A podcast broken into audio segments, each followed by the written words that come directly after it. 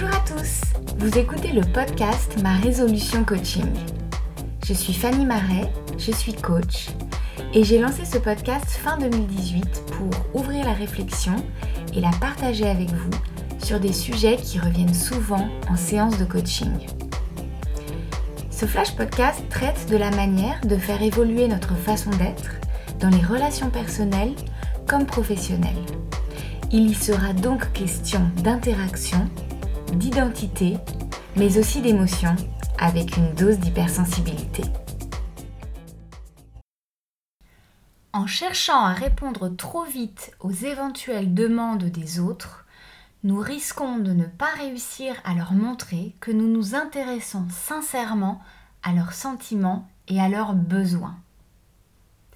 Cette phrase est de Marshall Rosenberg, le pape de la communication non violente, notion à laquelle j'ai déjà consacré un épisode de ce podcast.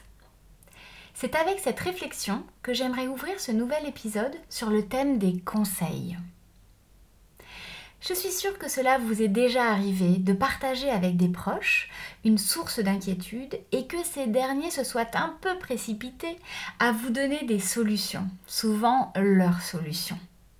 Ils se sont peut-être même mis à vous parler de leur propre vécu ou à faire des associations entre votre situation et celle qu'ils ont connue.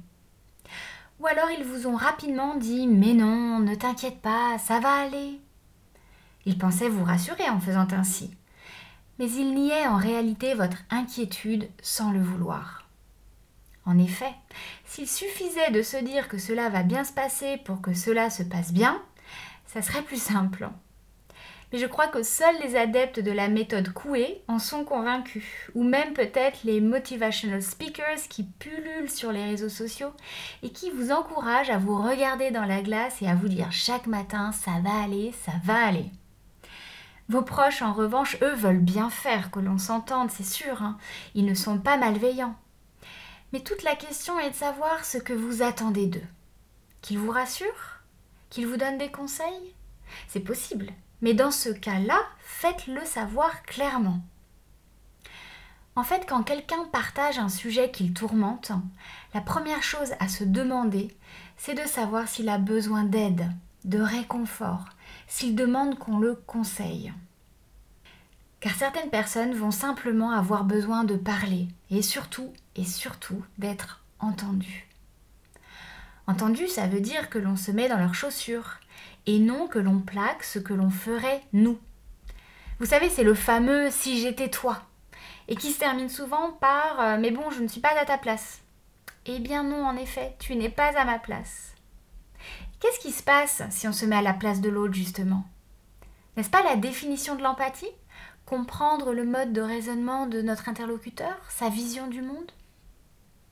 À partir de là seulement, nous pouvons tenter de discuter avec lui, afin de comprendre ce qui le chagrine et le questionne, plutôt que de lui donner des solutions.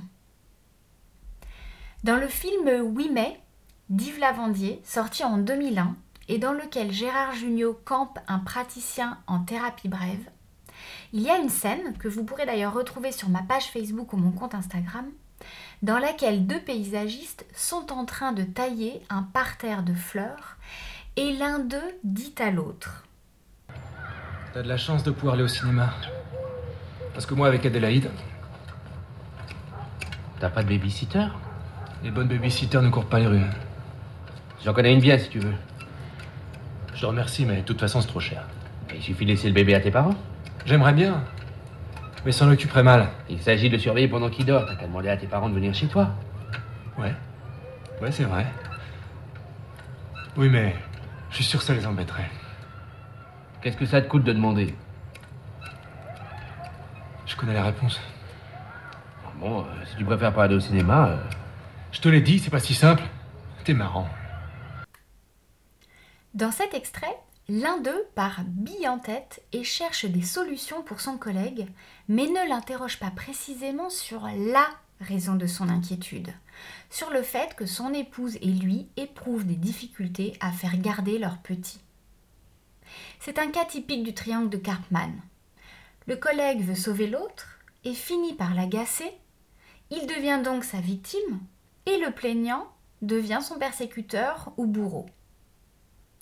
Alors vous me direz comment ne pas rentrer dans ce triangle infernal? 1. Se demander s'il y a juste une plainte ou une demande d'aide. Cela peut se traduire par Comment puis-je t'aider? 2. Réfléchir comme votre interlocuteur et donc l'écouter vraiment, sans réfléchir à ce que vous allez bien pouvoir lui dire. Ce simple travail d'écoute va permettre à votre interlocuteur de mettre des mots sur son problème et va l'aider à cheminer vers ses propres solutions, qu'il appliquera d'autant mieux qu'elles viennent de lui. 3. Si demande de conseil il y a malgré tout, alors le formuler tout en respectant l'identité de la personne en face de vous, sans imposer votre vision du monde. Rejouons cette scène du film par exemple. T'as de la chance de pouvoir aller au cinéma, parce que moi avec Adélaïde. Bon, déjà, il ne termine pas sa phrase, donc on le laisse terminer, et sinon, on demande Quoi toi avec Adélaïde? Il se peut qu'il formule directement la fin, on n'ose pas laisser le bébé une soirée. Sinon, s'il ne termine pas sa phrase, vous pouvez faire une tentative à sa place. Avec Adélaïde, vous craignez de laisser le bébé une soirée? Et puisque le collègue nous parle de ses émotions, nous pouvons aller sur ce terrain en posant des questions. Qu'est-ce qui t'inquiète? Et Adélaïde, qu'est-ce qui l'inquiète? Il se peut que l'on découvre que c'est sa femme qui se fait plus de soucis que lui, par exemple. Bref, ne pas prendre juste la donnée brute, mais entendre ce qu'il y a derrière la plainte et s'assurer qu'il y a bien une demande. Un peu comme en coaching en fait. Alors c'est sûr, cela nécessite du temps, de la disponibilité. Mais c'est bénéfique pour tout le monde et surtout pour votre relation à l'autre qui saura qu'il peut partager des choses avec vous sans se voir plaquer des solutions toutes faites qu'il n'arrivera pas à appliquer, soit parce que ce n'est pas le bon moment, soit parce que cela ne parle pas à sa personnalité. Ne vous méprenez pas, hein, vouloir aider les autres est une qualité, mais il s'agit de ne pas leur voler la responsabilité des situations. Si vous voulez vraiment les aider, tendez-leur le miroir dont ils ont besoin pour comprendre leurs problèmes. Accompagnez-les dans cet exercice de maïotique. Cela évitera des conseils non sollicités qui peuvent braquer votre interlocuteur qui se sentira incompris, comme dans l'extrait du film. Et que dire à des proches qui se retrouvent dans des situations difficiles et qui ont besoin de notre soutien indéfectible, me direz-vous? Eh bien, comme disent souvent mes amis, on est là. Et c'est déjà beaucoup. Je vois aussi un autre énorme bénéfice à cette posture d'écoute. Ça nous évite les phrases toutes faites ou autres dictons qui sont parfois, excusez-moi, mais d'une banalité assourdissante. Vous en voulez quelques-uns?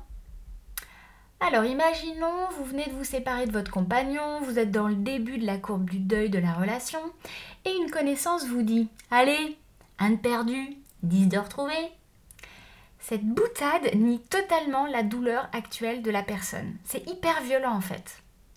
Certainement qu'elle, rencontrera pardon, une autre personne dans le futur. Mais à l'heure actuelle, elle s'en fout.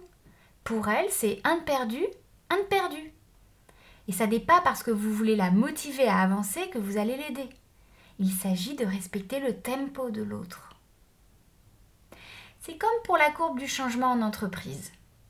Si un changement stratégique majeur est opéré dans une boîte, les salariés vont peut-être passer par plusieurs étapes. La surprise, l'incompréhension.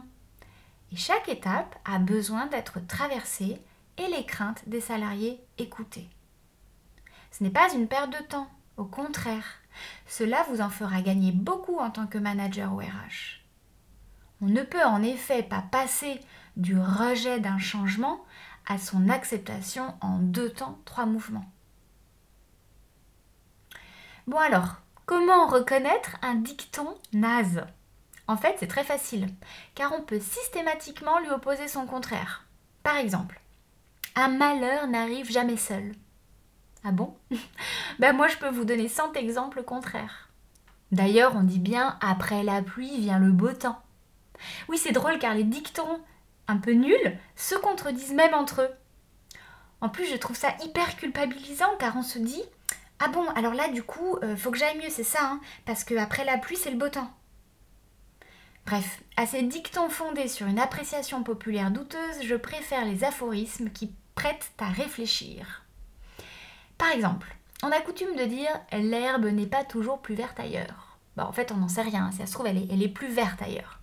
C'est pourquoi je préfère largement la formule de l'auteur américain Robert Thullum L'herbe est plus verte là où elle est arrosée. Vous voyez que l'aphorisme ouvre une réflexion, là où le dicton énonce des généralités parfois fumeuses. Tout ça pour dire que les mots ont un sens et qu'il convient d'y prêter attention. L'emploi que vous en ferez aura un impact majeur sur les personnes que vous souhaitez aider, vos amis, vos proches, vos collègues. Et vous les respecterez d'autant plus que vous les laisserez trouver leurs propres solutions. C'est comme en management finalement. Et j'en terminerai par là. Vous écoutez le problème, vous n'êtes pas spécialiste du problème, c'est votre collaborateur qui maîtrise son sujet. Mais vous avez le recul nécessaire pour lui faire entendre avec les bons mots ce qui se joue actuellement dans sa situation et qui l'empêche d'avancer. J'espère que cet épisode vous aura intéressé. Vous pourrez le retrouver sur SoundCloud, Apple Podcast et Spotify. N'hésitez pas à vous abonner sur la plateforme de votre choix pour être notifié des prochains épisodes et à laisser un avis sur iTunes. Ça contribue à faire connaître le podcast et à le faire perdurer. Vous pouvez aussi le faire sur les pages Instagram et Facebook de Marais Solutions Coaching en trois mots, comme le nom de mon site internet, où vous retrouverez mes propositions d'accompagnement individuel et professionnel. Merci et à bientôt.